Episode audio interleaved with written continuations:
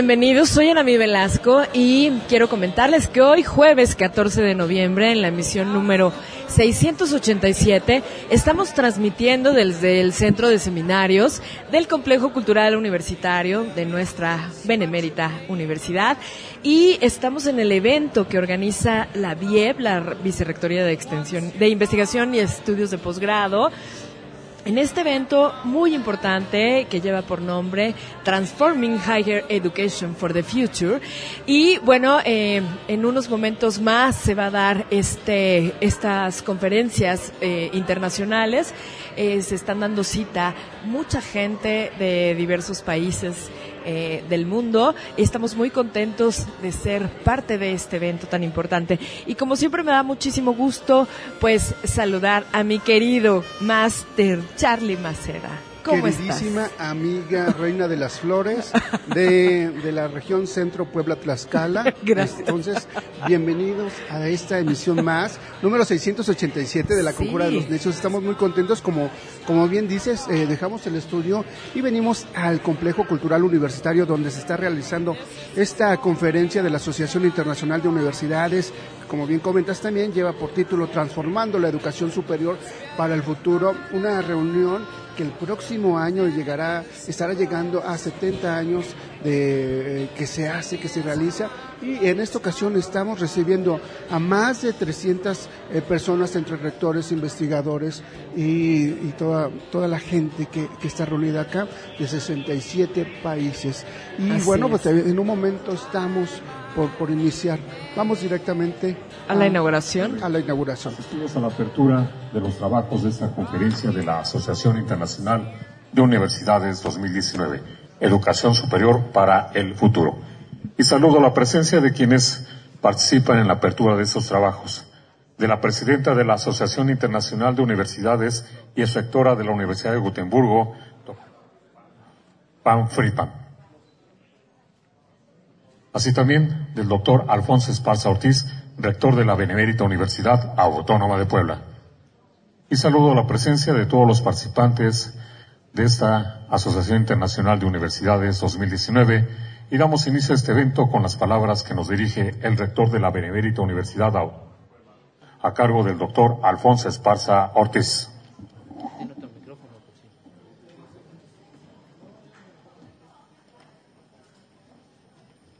Muy buenos días.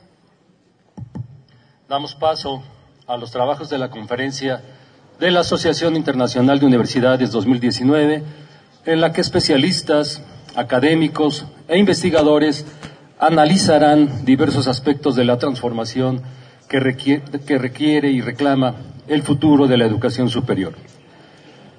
El panorama de nuestro siglo, en el que múltiples paradigmas están cambiando, hace indispensable que las instituciones desarrollen capacidad de adaptación y respuesta frente a requerimientos inéditos y retos hasta ahora poco impensados.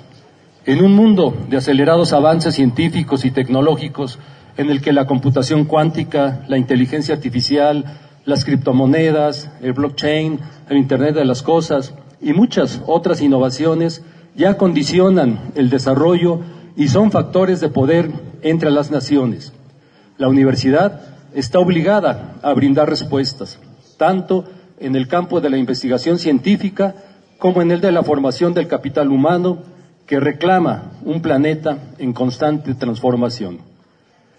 Los estudiantes tienen expectativas que reclaman un acompañamiento integral y por ello debemos dotarlos de las competencias necesarias para que sean capaces de autogestionar su aprendizaje a lo largo de la vida, ya que en la actualidad el conocimiento se duplica cada dos horas. Asimismo, la formación de los egresados debe brindarles conocimientos, habilidades y valores que los haga profesionistas competitivos y agentes de cambio en su entorno. preparados para formular alternativas y soluciones a problemas diversos. Por supuesto, existen otros desafíos como el del financiamiento, que afecta tanto las oportunidades de acceso a la educación superior de los alumnos como las posibilidades de, los de las universidades para ampliar su matrícula, desarrollar investigación y responder a las demandas sociales. Hoy sí están muy aplicados. Como en muchos otros ámbitos, están llamados a ser protagonistas de una nueva mirada sobre el mundo. A ellos corresponde impulsar las transformaciones necesarias para que el planeta pueda seguir albergando al ser humano. No obstante la, complejidad del panorama, quiero compartir con ustedes una convicción personal sobre el futuro de la educación superior, que debe ser su inquebrantable compromiso de formar ciudadanos convencidos del valor de la justicia, la equidad, la tolerancia y la sostenibilidad. Seres humanos íntegros, éticos y responsables que asuman la conducción de su comunidad, su entorno y su país con una clara convicción sobre la importancia de los derechos humanos, la conservación ambiental y la convivencia pacífica. Frente a las nuevas realidades, la educación superior debe conservar su carácter humanístico, pues el conocimiento de nada sirve si no sirve para mejorar la vida de las personas. Tenemos, pues, que preguntarnos qué cambios debemos hacer en los sistemas de enseñanza-aprendizaje, qué alternativas de financiamiento están a nuestro alcance, cómo podemos aprovechar mejor la tecnología, ¿Qué tipo de egresados queremos formar? ¿Cuáles son las características de los docentes que precisamos y a qué mundo aspiramos? We are very glad to welcome you as you deeply satisfied with several events that we have prepared for you like the last night presentation and also tonight. And we would like to express our gratitude to the IAU, a council board, as well as the president, Pam Fredman, for the trust she has laid on the university as the venue to hold such important meeting. Finally, I would like to thank you again for coming and always feel here at home because there are no barriers when it comes about education. The competence is between humanity and the future. And we all are on behalf of your youngsters to conquer the future. Thank you very much.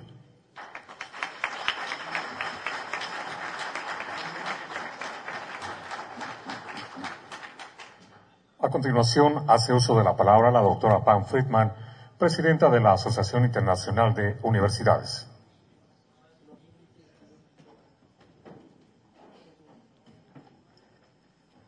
You. So, welcome everyone, and uh, to this meeting, uh, which I would say already, already from the beginning is successful. There is more than 270 registrations from all over the world, which is very, very good. But coming back to the welcome, Rector, once again, thank you very much for yesterday. Uh, I, we wonder what would be the gala dinner if we saw the yesterday.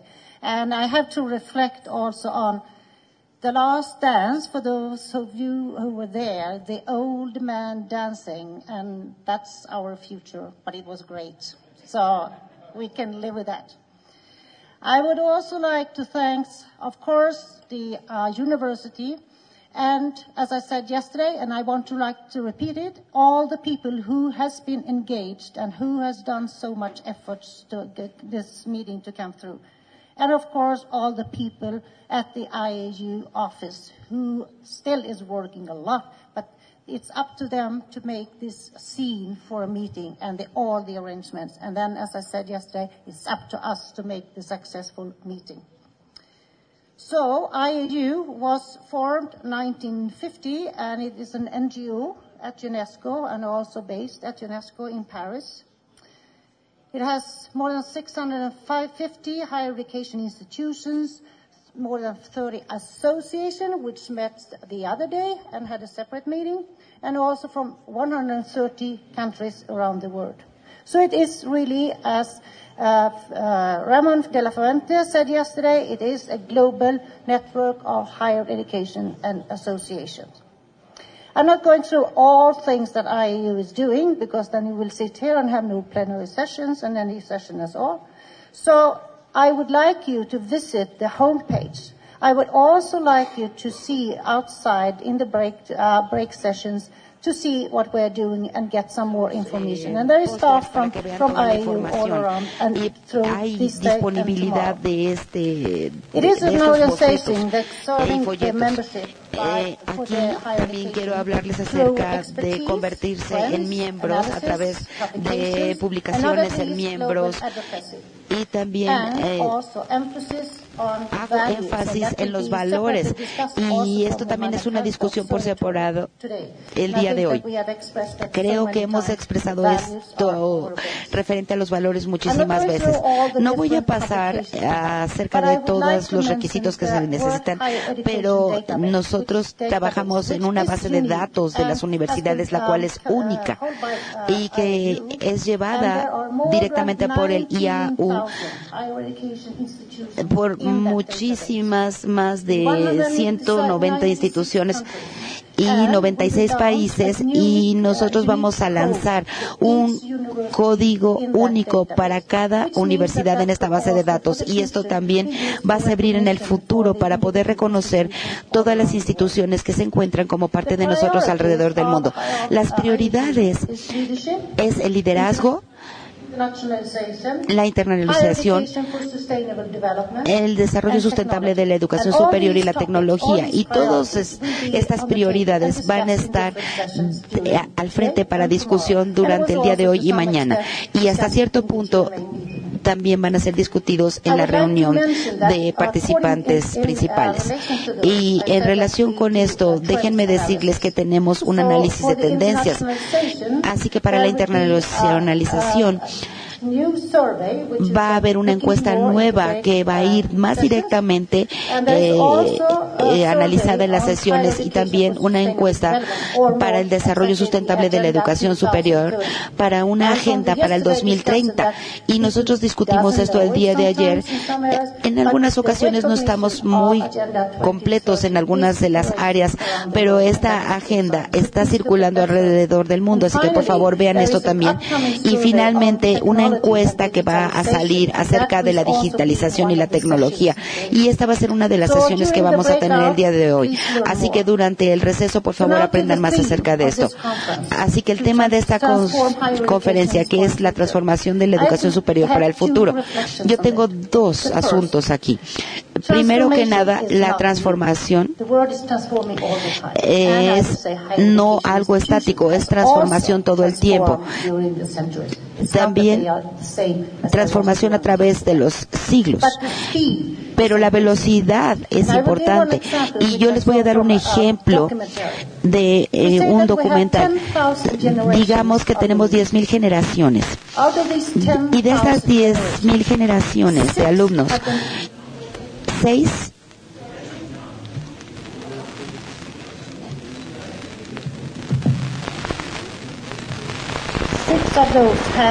Lived with electricity. Four with car or automobile. One generation of these 10,000 is smartphones. So the speed is accelerating. And how do we cope with that as human beings? Con- como seres humanos. ¿Cómo podemos nosotros realmente formarnos hacia estos eh, eh, cambios tan rápidos? Eh, nosotros uh, tenemos holístico y transdisciplinario para la transformación que está sucediendo en este momento y el desarrollo tecnológico.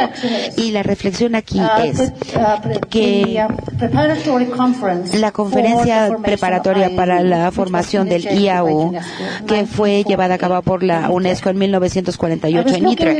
Eh, yo estaba viendo los temas de esta conferencia. Los temas eran las amenazas a la libertad de los estudiantes, las amenazas a la autonomía, el problema con la masificación de la educación superior, eh, la élite o puertas abiertas para todos,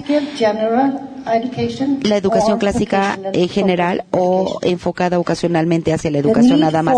La necesidad para la cooperación internacional se expresó también y por supuesto fue la formación del IAU. 70 años después, escuchando a Ramón de la Fuente el día de ayer, nosotros estamos expresando las mismas preocupaciones hasta cierto punto. Y esto para mí es un signo de que hemos avanzado y que hay amenazas de, de regreso. Pero acuérdense, esto sucedió durante la Segunda Guerra Mundial. Nosotros ya tenemos una experiencia probada en este momento y también ya sabemos eh, si hay un valor de la educación superior.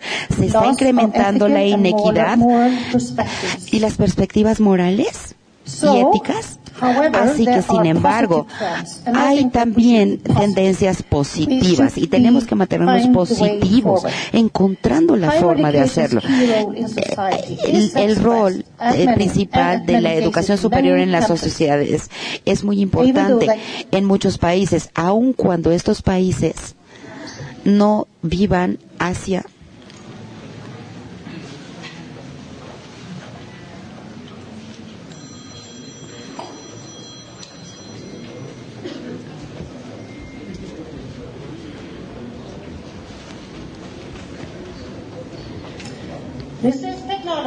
Ok, la tecnología, ¿ven? Ya funciona. Ya Así que la importancia de la educación superior en la sociedad. Creo que todos estamos de acuerdo con esto. Pero desde la perspectiva de Naciones Unidas ya se ha establecido que la educación superior tiene un rol clave en la agenda del 2030. Y la agenda del 2030 ya fue firmada por todos los países miembros de las Naciones Unidas. Así que específicamente dice que la educación es muy importante y también deben de ver las instituciones de educación superior como algo muy importante para poder alcanzar esta agenda. Los estudiantes son fuerzas impulsoras. um, uh, y esta encuesta que fue presentada eh, en Canarias en la agenda de Macarta para los estudiantes lo más importante resultaba en la educación superior. es que querían tener las habilidades y el conocimiento para ser los que pudieran hacerse cargo del futuro del planeta. Y eso significa que nosotros, nosotros también debemos buscar la forma de darles esto con pensamiento crítico y creatividad. La responsabilidad social ya también está a la luz, también por las agencias y también por Ramón de la Fuente. Y también esto resulta muy importante porque la sociedad tiene que vernos a nosotros. y nosotros tenemos que mostrar que estamos dando competencias, habilidades y conocimiento para la sociedad a través de los estudiantes. La cooperación tiene que construirse a través de la confianza mutua, el respeto mutuo y el entendimiento de la diversidad de los diferentes accionistas o, diferentes participantes. Quiere ver que nosotros tenemos que ver los elementos principales para la educación superior. La educación superior y su visibilidad y compromiso en la sociedad a través de eh, la investigación y de la educación.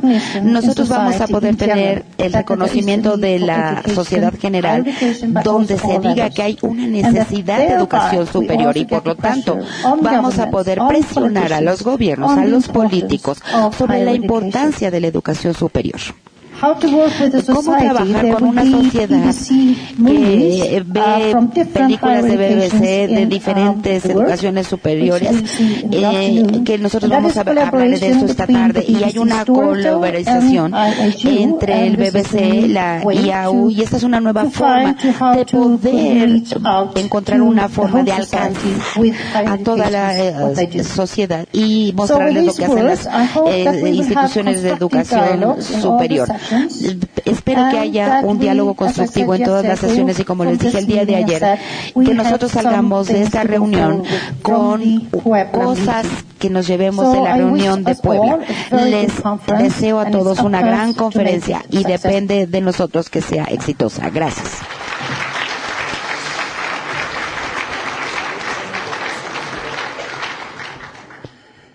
De esta forma es como quedan abiertos los trabajos de esta Asociación Internacional de Universidades. Se despide de ustedes el doctor Alfonso Esparza Ortiz, rector de la Benemérita Universidad Autónoma de Puebla. Iniciamos los trabajos de esta conferencia internacional de la Asociación de Universidades.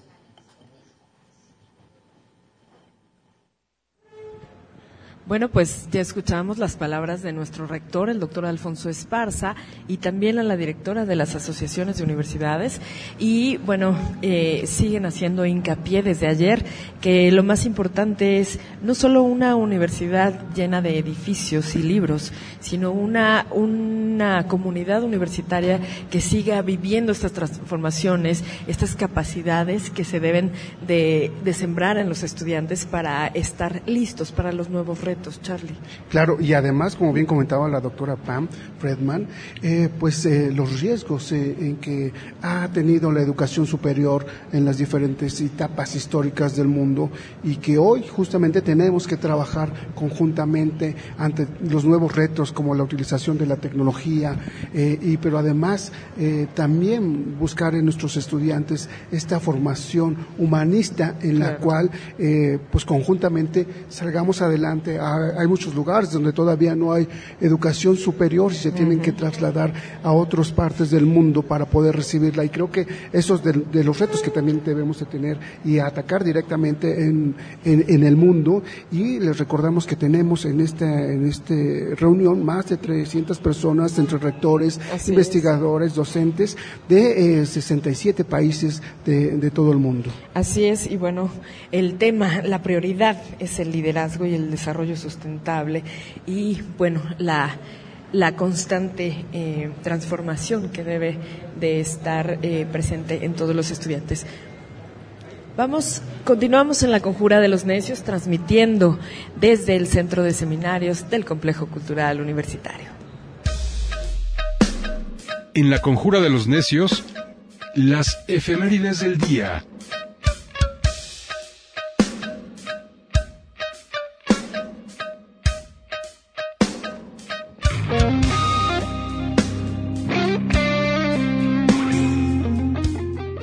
14 de noviembre, año 1892, nace el escritor, historiador y economista mexicano Jesús Silva Herzog, quien además de ser catedrático de la Universidad Nacional Autónoma de México, ocupa diversos cargos públicos. Él murió un 13 de marzo de 1985. Sí, en noviembre de 1827, no tenemos el, el dato exacto de qué día, pero sabemos que es muy cercano a la fecha, se da una ley para establecer cementerios en todo el estado de Puebla y se prohíbe sepultar en las iglesias. Año 2003, luego de permanecer tres años cerrado por restauración, el Museo del Castillo de Chapultepec abre de nueva cuenta sus puertas con más de 3.000 piezas en exhibición y lo más moderno en tecnología.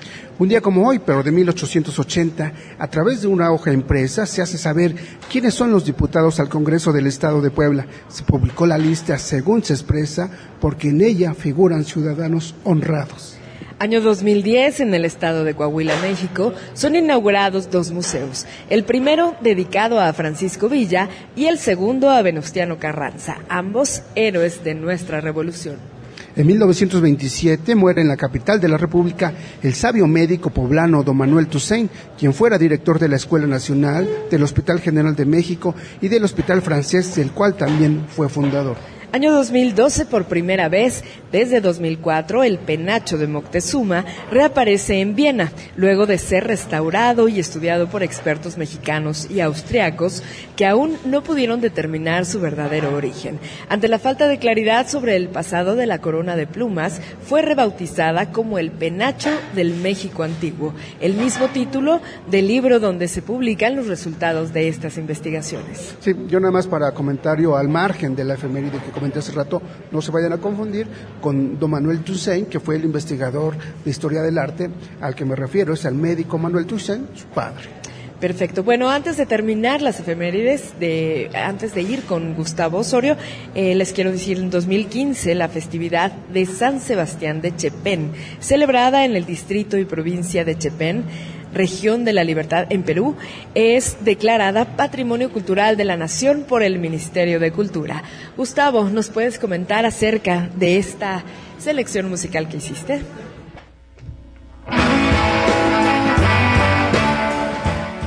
Con todo gusto, Anamí, muy buenos días, Carlos Anamí, y a toda la gente que está allá congregada en este control remoto, a todo el esfuerzo de ingenieros, producción, la gente de staff que se da cita para que esto salga como usted merece, como sus oídos lo merecen.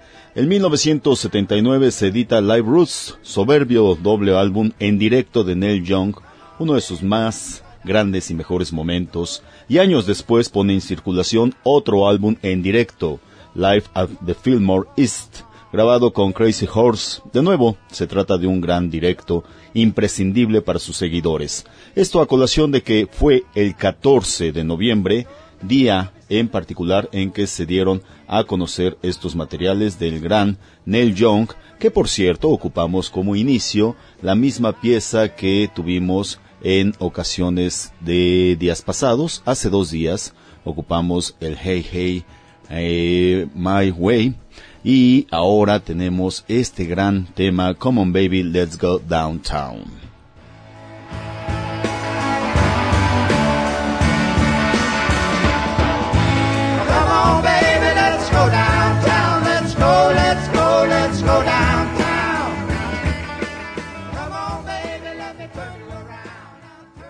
Radiobuap.com La ciencia es algo metiche, con la doctora Lilia Cedillo Ramírez.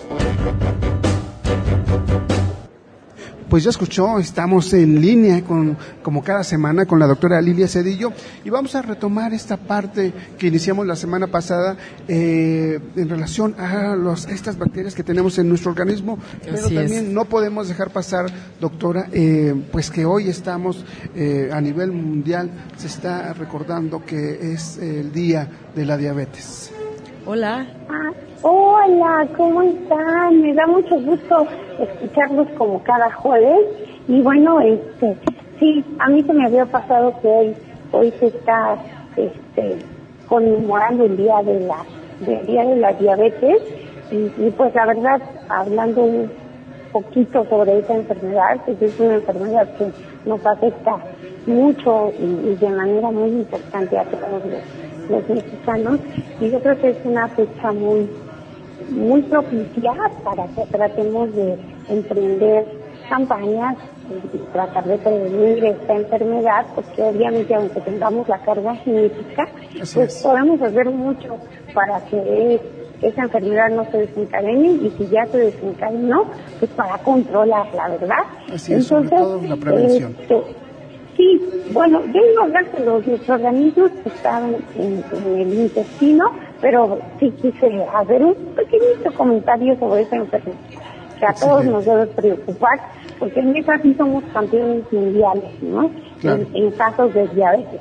Y bueno, ya retomando el tema que, que estábamos viendo la semana pasada, estábamos hablando de, de los microorganismos que tenemos en nuestro intestino, y, y la verdad es que eh, como hábitat es uno de los lugares más enigmáticos, de los lugares que más atención le hemos prestado en, en cuanto a investigación desde diversos puntos de vista, porque desde el punto de vista inmunológico, desde el punto de vista de, la ecología microbiana, ofrecen una serie de retos pues para todos nosotros, porque es que cambia mucho de acuerdo a lo que comemos y de acuerdo también a los microorganismos que ahí habitan. Entonces, un poquito para, para seguir en el contexto de, de lo que es el intestino, nuestro intestino cuando nosotros nacemos está limpiecito de microorganismos,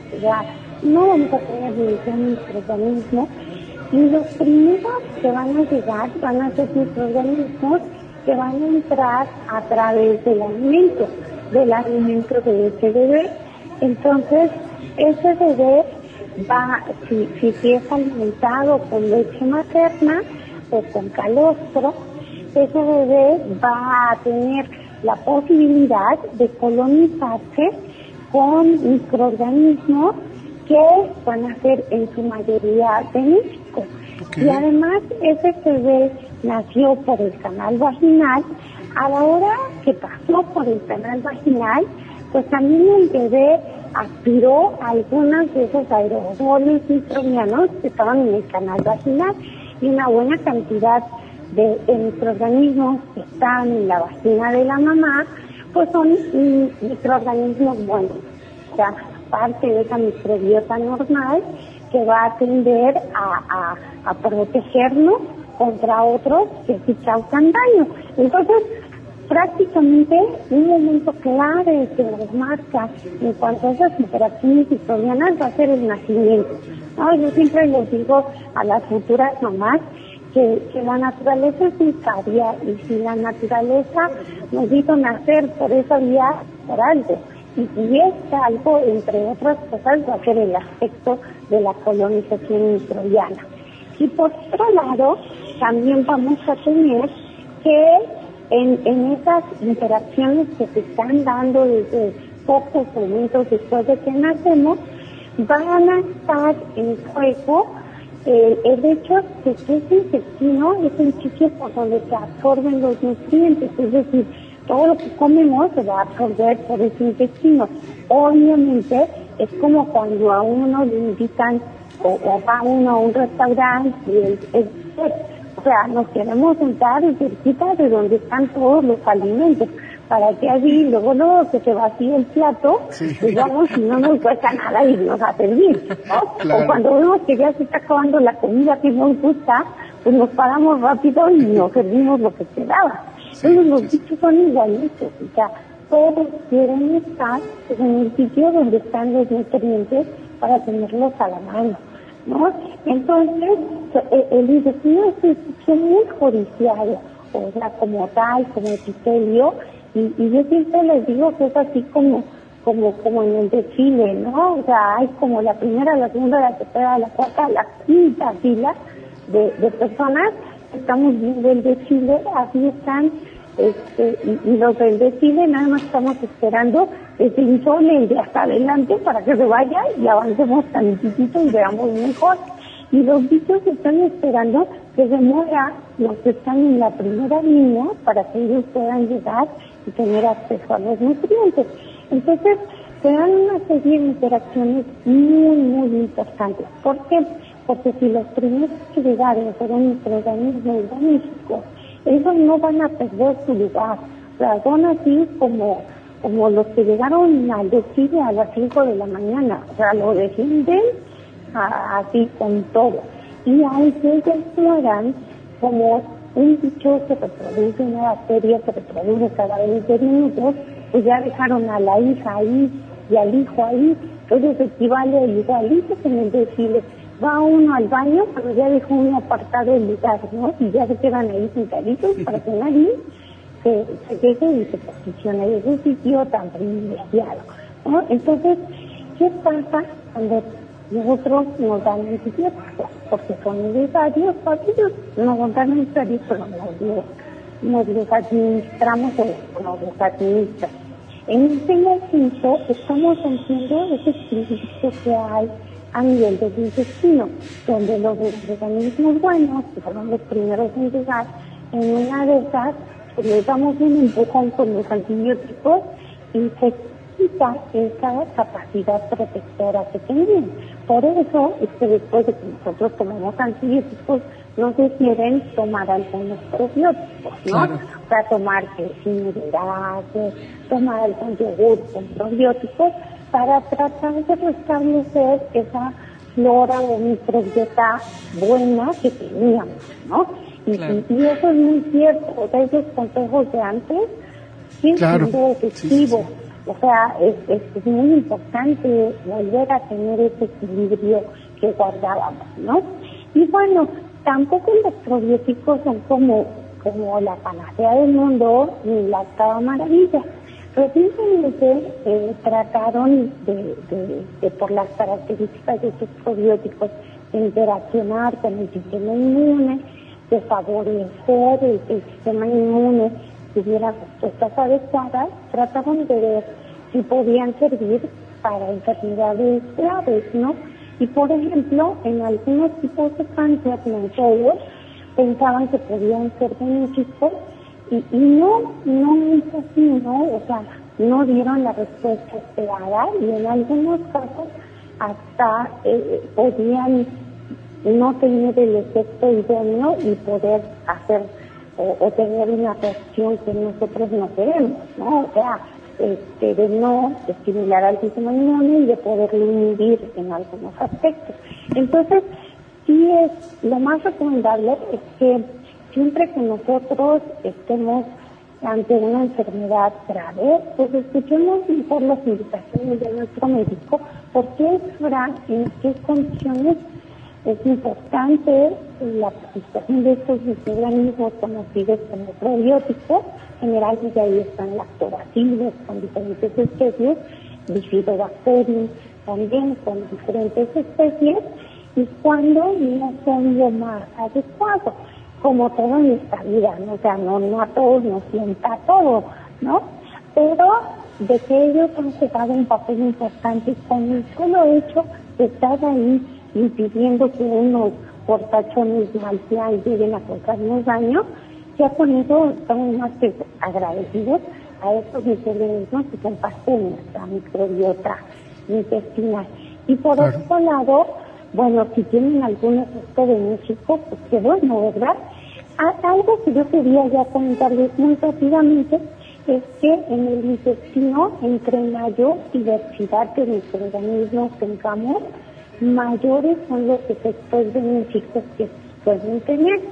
Entonces, por ejemplo, la gente es muy flaquita, muy delgadita, que comen de todo y nunca engordan, tienen una microbiota intestinal muy variada. O sea, tienen como lógico de todos los bichos sabidos y por haber viviendo en armonía. Y otra cosa también importante, eh, se han asociado algunos microorganismos en el intestino con problemas como la obesidad, como eh, la diabetes, entre otras. O sea, ese, ese va a ser tema de nuestra siguiente participación, Sí, claro, ya haya claro. pasado el día de la diabetes, pero no podemos dejarlo. Y generalmente hay procesos eh, inflamatorios crónicos que empiezan en el intestino y que se empiezan a producir sustancias que favorecen la inflama- inflamación no solo en, en el intestino, sino también en algunos otros órganos. Entonces, por eso es importante que cuidemos lo que comemos, porque Bueno, doctora, la verdad es que bien, bien interesante todo lo que nos ha comentado y por supuesto vamos a retomar algunos elementos y creo que todavía es como podemos desmenuzar aún más eh, estos datos que nos eh, compartió, pero la próxima semana vamos a, a, a- a, este, pues a retomar algunas cosas importantes. Así es, sobre todo a mí me llamó mucho la atención esto de la- la- las personas flaquitas que tienen eh, lo de la flora intestinal, es muy interesante, pero muchísimas gracias doctora, como siempre, un placer escucharla y eh, que nos comparta sus conocimientos. Le mandamos un abrazo y nos escuchamos la próxima semana. Gracias, y prometo que retomamos estos, estos temas que además son bien de actualidad y apasionantes. Así es. Les mando un abrazo grandote. Igualmente, Igualmente. doctora, un abrazo. Gracias. La ciencia es algo metiche, con la doctora Lilia Cedillo Ramírez. Pues tenemos en, en línea, agradecemos muchísimo para nuestra siguiente entrevista a Amanda de la Garza. Ella es curadora de la exposición José Dávila, Pensar como una montaña, que se va a inaugurar el próximo fin de semana en el Museo Amparo. Y agradecemos muchísimo que haya tomado la llamada. Amanda, ¿cómo estás? Muy buenos días. Hola. Hola, ¿qué tal? Buenos días.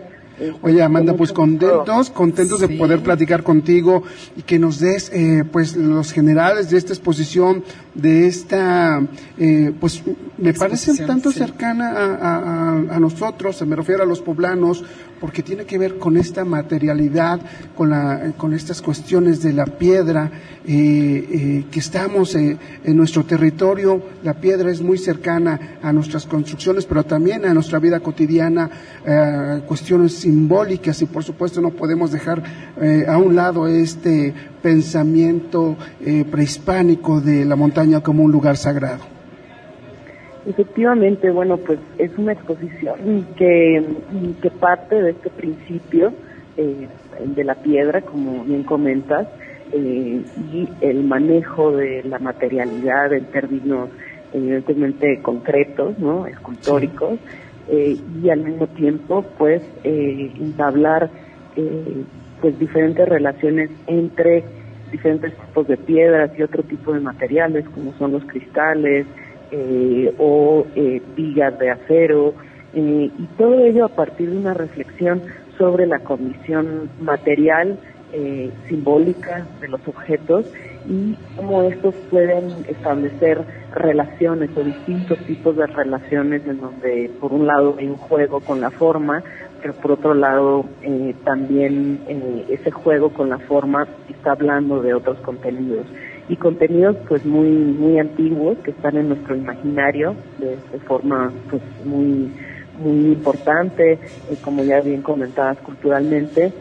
José Dávila es un artista eh, con una extensa trayectoria es originario de, de Guadalajara. Y eh, su obra se ha desarrollado en este sentido. Es decir es alguien que ha trabajado sobre todo desde la escultura, eh, ha hecho muchos proyectos para espacio público, es decir, proyectos que dialogan con condiciones específicas de los lugares eh, y al mismo tiempo también en la exposición se podrá ver algo de su trabajo que no no estamos acostumbrados a ver, que es eh, alguna, algunas piezas en pintura que también están, digamos, estableciendo estas relaciones eh, geométricas, también eh, el círculo, el triángulo y eh, estas diferentes dimensiones de la obra pictórica. Y pues yo creo que es un proyecto muy interesante, tiene una dimensión muy contemplativa, precisamente la misma relación que tenemos con, con una montaña o con la idea de montaña o de la naturaleza. y al mismo tiempo plantea, digamos, tensiones eh, que nos regresan a eh, los aspectos materiales y concretos eh, pues de tipo de digamos de precisamente de materiales con los que trabaja José Dávila pues que varían como ya ya comentaba desde piedras encontradas digamos a pie de montaña o piedras de río pero también mármoles o pedacería de mármol y de otro tipo de materiales de tipo industrial, vidrios inflados, etcétera, y cómo eh, pues estos establecen diferentes relaciones o juegos. Eh, eh, Amanda, quisiera que nos platicaras cuántas piezas se seleccionaron para esta exposición y cómo fue em, a grandes rasgos tu trabajo de selección, de ubicación para estas piezas. Eh, tenemos eh, 12 piezas en la, en la exposición, eh, algunas de ellas son de, gran formato, eh, son eh, la mayor parte de ellas son esculturas y hay también una serie de pinturas de, de, de, políticos, de dípticos, ¿no? En que, como, como comentaba, pues están eh, trabajando sobre estos mismos principios. Eh, el proyecto lo venimos trabajando desde hace casi dos años y lo pensamos como un proyecto específico para el Museo Amparo eh, y en, en, ese sentido pues estaba presente esta reflexión también de la importancia que tenía este tipo de materiales. La, la exposición intenta rescatar o tiene como objetivo rescatar algunos de los principios de trabajo eh, que José ha venido desarrollando a lo largo de su carrera. Es decir, él, eh, él establece juegos específicos entre los materiales por ejemplo, en la noción de contraposición, de equilibrio, eh, de distensión, de acoplamiento, es decir, todos estos principios eh, relacionales entre los materiales y a partir de eso empezamos a desarrollar, eh, todas las piezas son nuevas, es decir, todas las piezas se hicieron para la exposición eh, y empezamos a, desarrollar a partir de estas este, de esta serie de principios de trabajo escultórico en la obra consecuentes con la obra de, José Dávila y al mismo tiempo plantear también eh, la posibilidad de articularlo a partir de la noción de la piedra, que va a ser un elemento que va a aparecer de, forma constante. Y pues eh, sostuvimos este diálogo, yo estuve eh, de visita varias veces de, en, Guadalajara, en el estudio de José, también porque mm, José es un artista que trabaja de manera muy importante desde la práctica de estudio es decir, en su estudio es donde están eh, estos, estos materiales y es el lugar de trabajo, de investigación y de experimentación eh, del artista pues para arribar a estos resultados escultóricos. Claro, la verdad muy, muy interesante. Pues ahí está la invitación para que el próximo sábado vayan a, ver esta inauguración, pero sobre todo también todas estas preguntas que hoy pudieron quedar al aire, podamos eh, encontrar una respuesta, porque se inicia justamente con una charla inaugural siempre y, y que agradecemos muchísimo verte por aquí, por Puebla, estimada Amanda, y por supuesto también platicar un poco con José Dávila el próximo fin de semana. Así es, los esperamos este próximo sábado en la charla inaugural. Justamente eh, hablaremos un poco más de las referencias eh, visuales, históricas, eh, de donde abreva la obra de José y del proyecto específico. Y pues con mucho gusto los esperamos. Estoy segura que al público le va a gustar muchísimo la exposición. Muchísimas gracias por haber tomado la llamada. Te mandamos un abrazo y nos estamos viendo el fin de semana. Sí, hasta luego. Muchas gracias a ustedes. Buen día. Pues es así como llegamos al final de esta emisión. Muchísimas gracias por habernos acompañado. Gracias a Gustavo Osorio en cabina, Angélica Chevalier en producción, los ingenieros Américo Vázquez, eh, José Luis Barojas, Gerardo Ramírez y por supuesto Alfredo Guerrero. Soy Carlos Maceda, nos escuchamos mañana. Gracias por haber conjurado este día con nosotros. Soy Ana Mi Velasco y les recordamos que estamos en el Centro de Seminarios del Complejo Cultural Universitario.